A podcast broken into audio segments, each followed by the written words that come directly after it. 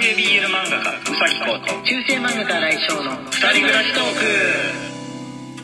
ク。はいこんばんは。来翔です。皆さん、えーどうお過ごしでしょうか？今日は結構じわーっとね汗がにじんでくるような日でしたね。昨日もねそうだったんですけどもう夜になったら涼しくなるなっていうのはちょっとなくなって一日中暑いのかなっていうこうねあの脱水症になりやすいタイミングですよね。あの夜涼しかったから夜の間ぐらいは別にクーラーつけなくていいやっていう風になったけれどもみたいな風にねあのなりやすい気候の時ですので、えーお体にだけは気をつけてお過ごしください。塩分水分忘れずに。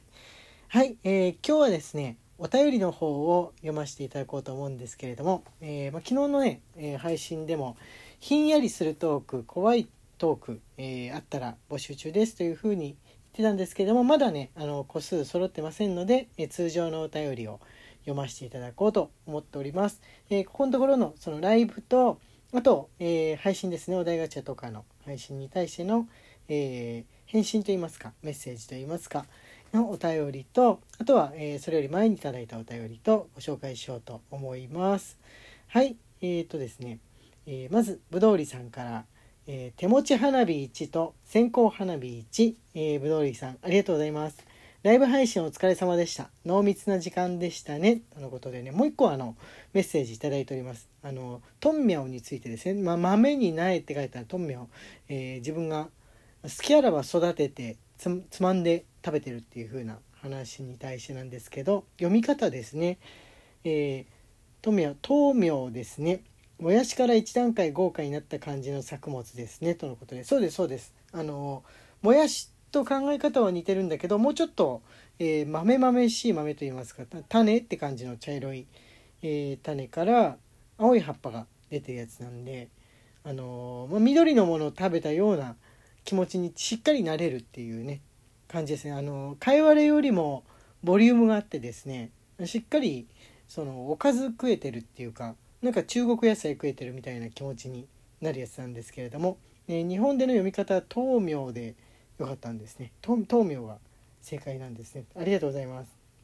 はい、間違えてトンミョウっていう風に言っちゃうかもしんないですけど、はい、そしたらすいません。えー、えーとね、ギフトの方を牧太郎さんから、えー吹き出し花火1いただいております。えーあとピアノさんからあメッセージ付きでですね、お疲れ様です1、えーいただいております。ありがとうございます。先生、土曜日のライブ配信ありがとうございました。とのことで、はい、えーまた、えー来週今週末はやらないけどその次の週の、え土曜日ですねやらせていただこうと思いますので遊びに来てください。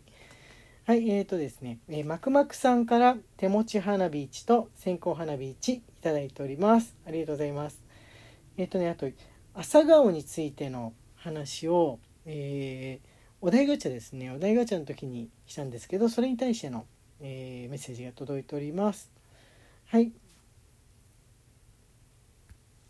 えっ、と、ゆのさんから、先生、当たりです。朝顔が終わるとチューリップを得ますとのことで、あ、そうだ、ゆのさんから、えー今の子も育てますよっていう風なメッセージをいいてたんですね。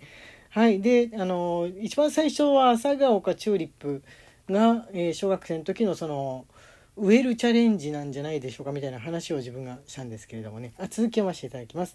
朝顔や朝顔は、えー双葉や本場の観察として理科のスタート。かっこ今は生活といって理科と社会混合で低学年は教えられます。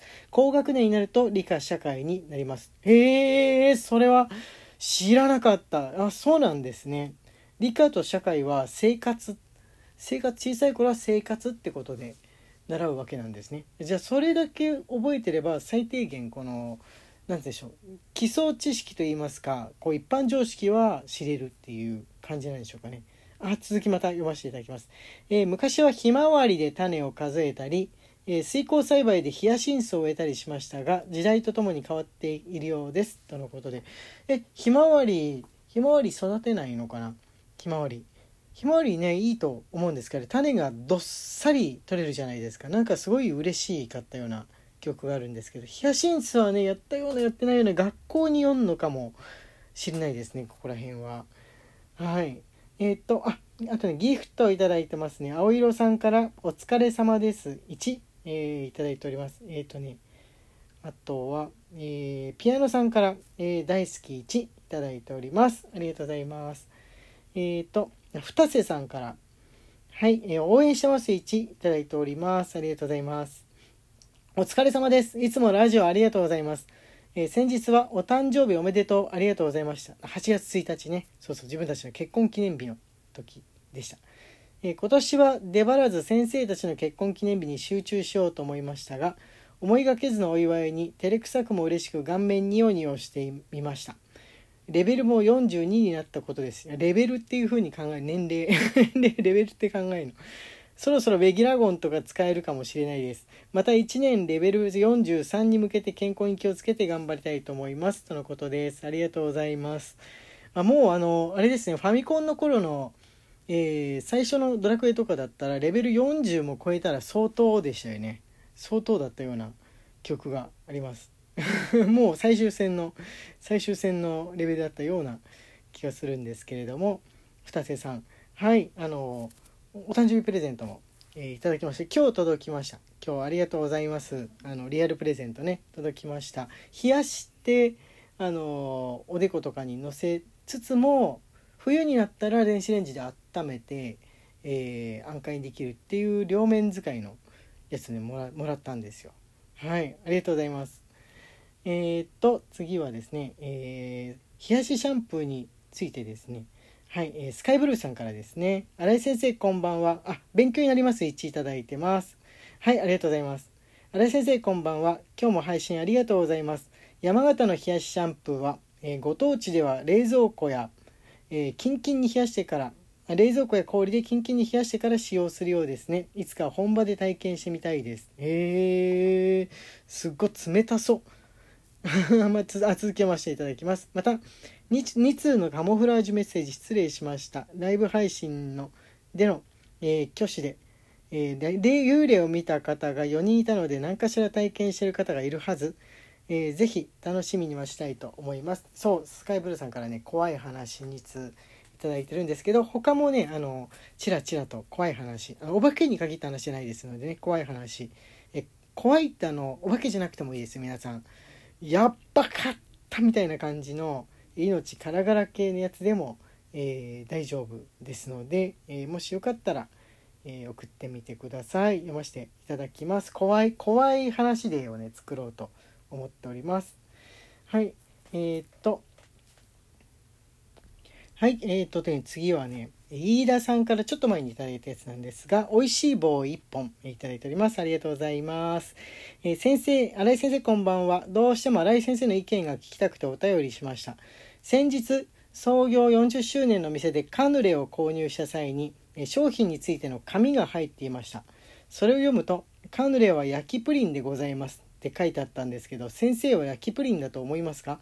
ちなみにその店のホームページでカヌレは焼き菓子に分類されていました。あーえー、カヌレってそんなプリンっぽい感じないですけどね。あの何が一番近い歯ごたえかって言われたら、えー日本でしか食べたことはないんですけれどもねカヌレ。本場とか知らないんですけれども、まあ、マドレーヌなのかなっていう感想を持つんですけどもしかしたら本場で食べたらもうちょっと卵みがあってプリプリ中身プリプリとかなのかもしれないですね。いやわかんないです。カスタードとか入ってんのかな？それとも。あのそんなにカヌレ経験がいっぱいあるわけじゃないんでわかんないですけど確かに焼き菓子焼き菓子であることは間違いないですので、まあ、焼き菓子でいいんじゃないですかね。焼きプリンっていうといあの言い過ぎな感じあるんで、まあ、卵菓子っていう感じでしょうかね。卵を使った甘い菓子っていろんな種類あるじゃないですか。結構卵みが強いやつ。その一種かなとか思うんですけれどもね。はい。えーっと、えーあオリジナルギフトでね、えーマレーグマさんからうまうまい棒じゃ間違えた美味しい棒を1本ともう1本、えーギフトでいただいております。あとねきなささんから、えー、と夏のね体験、えー講座みたいな時のやつなんですけども、えメッセージとあと祝、えー祝いですねを1個いただいておりますありがとうございますはいあとねあきなささんからねえっ、と共感しました位置とともに、えー、丸亀製麺についてのね、えー、お便りもいただいておりますね。ありがとうございます。えー、毎日配信ありがとうございます。丸亀製麺の件です。あの丸亀製麺にね、行く行くっていう風な話をした時のですね、えー、娘が丸亀製麺大好きなのですが、いつも混んでますね。木下さんとこだと混んでるんですね。そう、あの、うちの近くはそんな混んでないっていう話をね、した時のだと思うんですけど、あのその代わりにくら寿司とかお寿司屋さん混んでるっていう。はい、え続きを見ます、えー、私はサブウェイが好きなのですがいつも混んでいるので毎回サブウェイを除いてから同じフードコートにあるラーメン屋で餃子定食を食べています。